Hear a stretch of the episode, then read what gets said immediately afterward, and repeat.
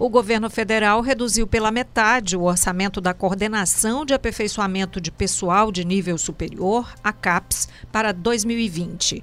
Nesta segunda-feira, o órgão vinculado ao Ministério da Educação anunciou que a medida resulta em um corte de 5.613 bolsas de mestrado, doutorado e pós-doutorado que estavam previstas para os quatro meses restantes de 2019. A previsão é que nos próximos quatro anos, 544 milhões de reais deixem de ser investidos em bolsas de pesquisa. Conforme a Lei Orçamentária Anual, a LOA, o orçamento do MEC será reduzido em 17,7%, saindo de 123 bilhões deste ano para 101 bilhões e 200 milhões de reais. Os impactos já começam a ser sentidos neste mês pelos estudantes. Agora, o MEC e a CAPES buscam alternativas para recompor o orçamento de 2020. Os cortes na educação pública no governo Bolsonaro são o tema do recorte desta terça-feira, 3 de setembro. Eu sou Maísa Vasconcelos. E eu sou Italo Coriolano. E antes da gente discutir aqui profundamente esse polêmico tema, a gente pede para você seguir aí o recorte nos serviços de streaming e também mandar o seu recado para a gente, a sua sugestão, o e-mail é podcast.povo.com.br. Lá na parte do assunto você escreve recorte.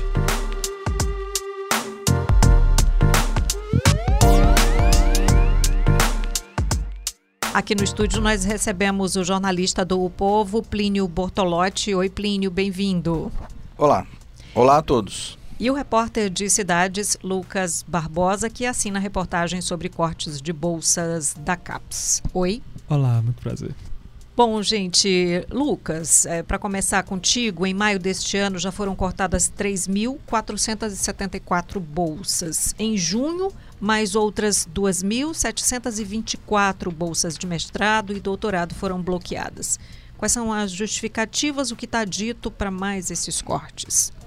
Bem, Maísa, é, o que foi falado ontem na entrevista coletiva concedida pela CAPES é o que a gente já sabe do contexto da crise financeira pela qual passa o país. Conforme foi dito, o Ministério da Educação estaria nesse contexto de, de crises e precisaria né, de, de redução no seu orçamento até para que fosse mantidos é, a, o pagamento das bolsas. Conforme o ministro da Educação falou ao jornal Estadão, é, o único corte realmente significativo seria na CAPES. Né? Enfim, segundo ele, seria o único local em que realmente haveria uma, uma perda significativa. Bem, mais de 90% é, da ciência e da inovação do país vem das universidades, segundo a coordenadora adjunta na CAPES da área de Engenharias 2, Diana Azevedo. Como é que a CAPES fomenta as pesquisas dos estudantes? Bem, a, a CAPES financia essas bolsas que vão de todas as áreas da, da, da pós-graduação nas universidades federais. E o que eu, os docentes sempre me falaram, os pesquisadores, é, nessa matéria que eu assino no jornal Povo, é da importância da pós-graduação na pesquisa. Né? De fato, como a professora bem falou, quase tudo que a, pesqui que a universidade pesquisa passa pela pós-graduação. Então isso viabiliza diretamente né, a, a pesquisa, a não concessão das bolsas, né? Como um, um, professor me falou, é, a bolsa é a forma que o estudante tem de se manter no do mestrado, de dar dedicação exclusiva, ou seja, é, se dedicar mais à, pesquisa. O estudante não pode é, ter, tendo uma bolsa, não pode ter um, um vínculo empregatício então, realmente é algo que complica até a permanência né, do, do estudante no curso de mestrado e doutorado. Agora é curioso, né? Porque você disse na, na sua resposta anterior que é, o governo diz, não, é só na CAPES que a gente está cortando. E a professora diz que 90% da ciência e da inovação no país vem das universidades. E que a CAPES é por onde passa isso. Então, não é que o, que o governo dizer, não, a gente só está cortando na CAPES. Está cortando em tudo. Os estudantes não estão prestando favor à sociedade. Não é isso? Não, na, na verdade, você veja só, é, é, como você disse aí, Maísa, diferentemente do que o Bolsonaro disse, né, aliás, mentiu, dizendo que quem fazia pesquisa no Brasil eram as é, universidades, as faculdades privadas, o que é uma, não é um equívoco, é uma mentira. Mais de 90% da pesquisa no Brasil é feita pelas universidades públicas. Isso é comprovado. É dado científico, é dado, não é dado inventado nem dado chutado. As pessoas às vezes pensam que a universidade é só me ensinar, é como se fosse um colegial mais avançado. Mas a universidade é ensino, pesquisa e extensão, né? E pesquisa é onde se concentra a inteligência de um país, né? E as bolsas que, que, que o CAPES paga são, não são bolsas altas. Né? É um valor que a pessoa sobrevive e sobrevive mal. E, e, e mesmo assim, a pesquisa que se faz no Brasil é uma, eu não sei o valor, não sei se a reportagem levantou. É, no Você mestrado tem, é R$ 1.500. Pois é. R$ 1.500 para um estudante não ter vínculo empregatício Exato. nenhum e viver daquilo. Então é um, é um, é, são valores baixos, né? É, é mil... Aí o doutorado 2.200. 2.200. R$ 1.500 é um salário mínimo e meio. 2.200 é um pouquinho mais de dois salários mínimos.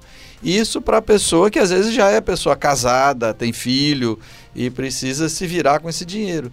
E daí é que vem toda praticamente toda a pesquisa do Brasil.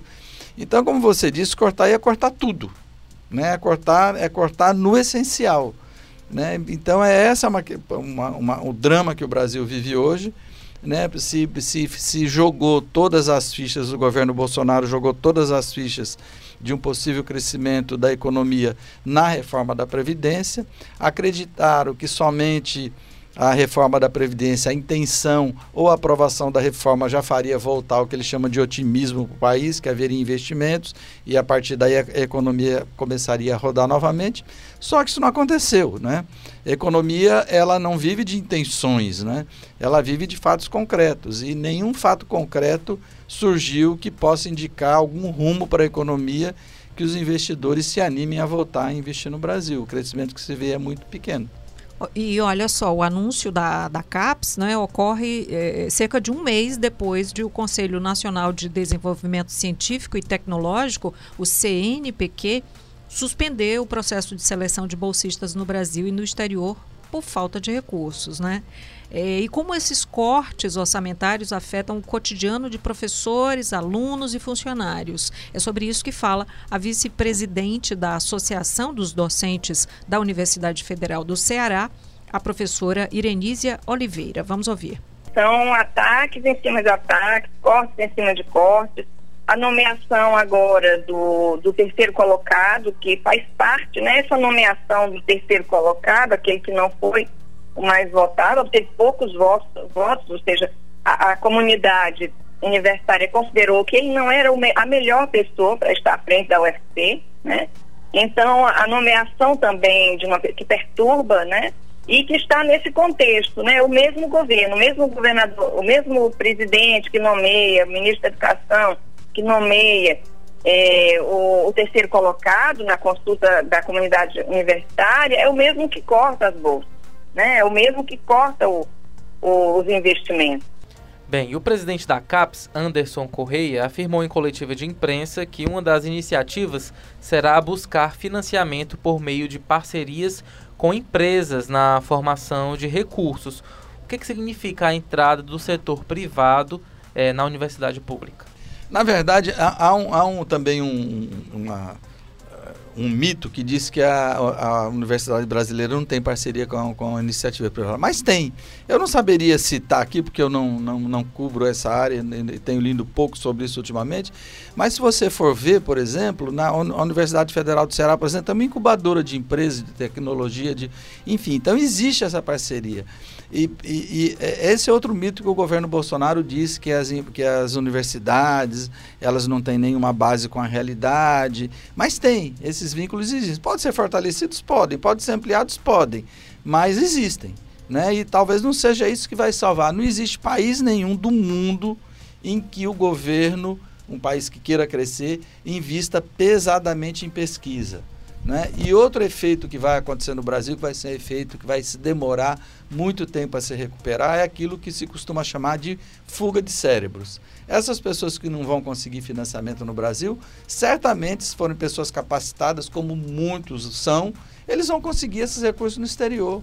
Né? Vários cientistas brasileiros já estão deixando o país porque além e aí também vamos, vamos, vamos reconhecer que não é um problema unicamente do governo Bolsonaro, mas que está se agravando no problema no, no governo Bolsonaro. É que os pesquisadores do, do, do brasileiros enfrentam é, barreiras, problemas muito graves. E vários deles desistem e vão para o exterior, onde tem boas condições de pesquisa, de trabalho, de remuneração melhor. E o Brasil, enquanto isso, vai ficando para trás. Né? O Brasil talvez se fique eternamente um, um exportador de commodities, de soja, milho, porque o que faz avançar, o que faz que eles chamam, a economia chama de agregar valor, é o conhecimento e a inteligência. Não é um contrassenso, por exemplo, é, o, o governo que, que fala né, de patriotismo, né, não enxergar na produção científica é, um elemento de soberania nacional, inclusive? Eu acho que esse, como, como, dizia, acho que foi Samuel Johnson, né, o patriotismo é o último refúgio dos canalhas. Quando a pessoa não sabe mais a que. Não é que o patriota seja um canalha, é que o canalha se refugia no patriotismo para dar suas desculpas, né, os covardes. Né? Você veja, o Bolsonaro fala em patriotismo da Amazônia, mas quer trazer é, mineradoras americanas para explorar a Amazônia. Quando muitos economistas importantes dizem que a floresta em pé é muito mais lucrativa do que se você derrubar para fazer pasto ou plantar soja, ou para mineração. As próprias então, privatizações também, né? Coloca é, em xeque então, então, é, então é, um, é, uma, é uma questão que tem é, que ser analisada. Então, que, que tipo de patriotismo é esse, não é? É uma forma de, de, de, acuar as outras pessoas. Ah, eu sou patriota, você não é. Ah, eu defendo o Brasil, você não defende. O que é uma bobagem, mas é uma bobagem que parece que ganhou uma certa repercussão no Brasil e hoje criou-se isso que se, se convencionou chamar de polarização, né? Agora, Bom, obviamente, eles não são os donos do Brasil, não, não, não, não é só que eles falam que é o, que é o correto, né?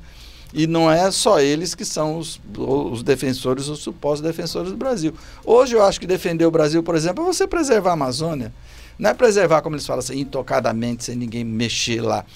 Mas é você arrumar uma forma de explorar de forma que mantenha aquela floresta em pé. E repito, muitos economistas, muito, muitos estudiosos importantes dizem que a floresta é mais lucrativa em pé. Você explorar é, de uma forma que, que de manter a floresta do que você destruí-la para né? fazer qualquer outra coisa. Em relação aos cortes, é? os cortes, contingenciamento, enfim, as palavras que se dê, a gente não pode esquecer é, do congelamento de gastos por 20 anos em que a educação foi duramente afetada. Na avaliação de vocês, qual é a importância da manutenção da universidade pública gratuita? Entre os inúmeros benefícios né, que a gente pode citar, são inúmeras as áreas a, a, que se pode falar, mas a questão da pesquisa realmente, até pelo tema que a gente está debatendo, ela se sobressai, né? Como estimou a professora, são 90% da pesquisa vindo das universidades federais. É, é uma área que o, o universo privado, por enquanto, não tem condição, nas universidades, nas faculdades, não tem condição não de... Não tem interesse? Interesse... é, condição mesmo, enfim. É, realmente, é, os cortes que vêm ocorrendo desde o começo do ano, os congelamentos e orçamento, vêm tornando inviáveis as pesquisas, como bem falaram os professores, e alguns cursos estão em situação tão em xeque. E isso é o mais preocupante. É, é, se você pegar, por exemplo, eu não vou ter os números aqui agora, eu já, eu já disse, é, é uma falha que eu tenho, inclusive como jornalista, eu, eu não consigo guardar número na memória. Mas se você pegar, por exemplo, quanto o governo americano investe em, em, pesquisa, você vai ver que é muito mais do que a iniciativa privada investe. Então tem esse mito que, ah, porque nos Estados Unidos universidade as universidades são privadas. Mas quem põe dinheiro lá para investir em pesquisa é o governo. Não, é? Não, não, não, é, não é? Não sai dinheiro da iniciativa privada. A NASA, por exemplo, é uma grande estatal, né? E quanta, quanta pesquisa se faz e se paga pela, pela NASA? Então é, é, essa questão da forma como você vê né, a, a, questão da educação. Se diz muito que hoje se vive na sociedade de conhecimento. E a sociedade de conhecimento exige educação. Né? Agora você pega, pega um presidente que faz questão de alardear sua ignorância. Recentemente ele voltou a dizer, ah, eu não entendo nada de economia. Pergunta lá para Paulo Guedes. Como é que um cara que ficou 30 anos no Congresso Nacional não aprendeu absolutamente nada, porque ele não entende de economia, não entende de meio ambiente, bom, enfim, não entende de negociação e parece que não entende de política também, né? Então é, é, é, é numa situação grave que a gente vive, né? Porque você enfrenta um governo, o próprio Bolsonaro já disse isso, que ele tem que desconstruir muita coisa antes de construir alguma coisa. Essa é uma política que sempre tende a dar errado. Você falar, ah, eu vou fazer uma política de terra arrasada para depois construir em cima. Isso normalmente dá errado. Até agora o que a gente está vendo é desconstrução. E a construção acho que vai ser difícil, porque a economia aponta para dificuldade. Aponta não, 2019 é praticamente perdido. E está se apontando também, porque 2020 não vai ser muito bom. Então, e agora tem essas questões do, do, da, da, do, do, do, teto de gastos. Né? Quer dizer, qual é, aonde vai se conseguir dinheiro? Não é? Ou você consegue dinheiro ou você fazendo a economia girar, ou fazendo alguém pagar essa conta. Uma parte da conta está sendo paga aí pelos pobres pela reforma da Previdência. Será que a reforma é, fiscal vai levar um pouco a conta para os ricos pagarem? Que eu acho meio difícil, né? Pelo tipo de governo que se tem que vai se atacar mais ainda leis trabalhistas. Então, é um caldeirão dessas coisas todas que uma está ligada à outra. Não tem a, a, poli, a política do Bolsonaro é ruim para a educação, mas é boa para tal coisa. Não tem isso, porque as coisas são interligadas e não, não tem nada que aponte para uma melhoria da, da economia, ou da educação, ou da saúde. Você veja só, para 2020 já está se prevendo cortes para Bolsa Família e Minha Casa Minha Vida. Quando você corta para o Bolsa Família, você atinge diretamente os pobres, né? E, consequentemente, você vai atingir comércio de cidades e tal. Efeito em cadeia. E Minha Casa Minha Vida vai ter um corte, acho que vai se cortar quase a metade das verbas, vai ter queda na construção civil e vai ter mais desemprego que a construção civil, construção civil é um dos setores da economia que mais emprega no país. Agora, mas é só é, para... Esse é o panorama que a gente tem pela frente. Só para a gente deixar mais redondinha aqui essa questão. Por que manter a universidade pública e gratuita? Porque é a partir desse modelo que a gente consegue incluir uma população historicamente excluída né, da educação e, e da pesquisa, né, e, enfim, do próprio desenvolvimento do país. Né? Então, na medida em que você abre a universidade para setores né, é, que por muito tempo não tiveram esse acesso, você desenvolve o país, você é, quebra desigualdades, né? Enfim, a gente avança realmente. É essa a base, né? A explicação básica para a gente manter a universidade pública e gratuita. E tem uma outra questão, tem um outro, outro mito que diz que quem estuda em universidade pública é rico. Não é. Até poderia ser. Eu, acho que uns 15, 20 anos atrás, eu mesmo defendia que se pagasse universidade pública. Hoje mudou completamente o perfil do estudante de universidade pública. Tem uma, se alguém se interessar em, em, em pesquisar, tem busca na internet, tem uma pesquisa dos reitores que mostra que mais de 70% das pessoas que estudam em universidades públicas são de famílias de, de, de baixa renda ou renda média até dois mil, três mil reais. Eu vou dar uma, se der tempo, eu vou dar uma busca aqui. Talvez eu ache isso. E eles permanecem então, não, graças então, a essas não, bolsas, né? Que eles conseguem. E permanece graças a bolsas e graças à gratuidade da universidade Sim. pública. Né? Então eu acho que a universidade pública gratuita é uma forma também de você ajudar a promover as pessoas que não têm dinheiro para pagar uma universidade. Tem uma pesquisa da Andifes, que é a Associação Nacional dos, dos Dirigentes das Instituições federais de ensino superior, ou seja, dos reitores dessas universidades, que mostra que, mostra que dois terços dos universitários das universidades federais têm renda familiar de um salário mínimo e meio. Dois terços. Quer dizer, se você for pegar quem tem dois salários mínimos, três salários mínimos, você vai chegar até talvez 90% dos estudantes universitários. Então, hoje, quem estuda em universidade pública não é rico. E essa, essa é mais uma das razões para você manter a universidade pública gratuita. Muito bom. Muito obrigada, Plínio. Muito obrigada, Lucas. Até a próxima. Até a próxima.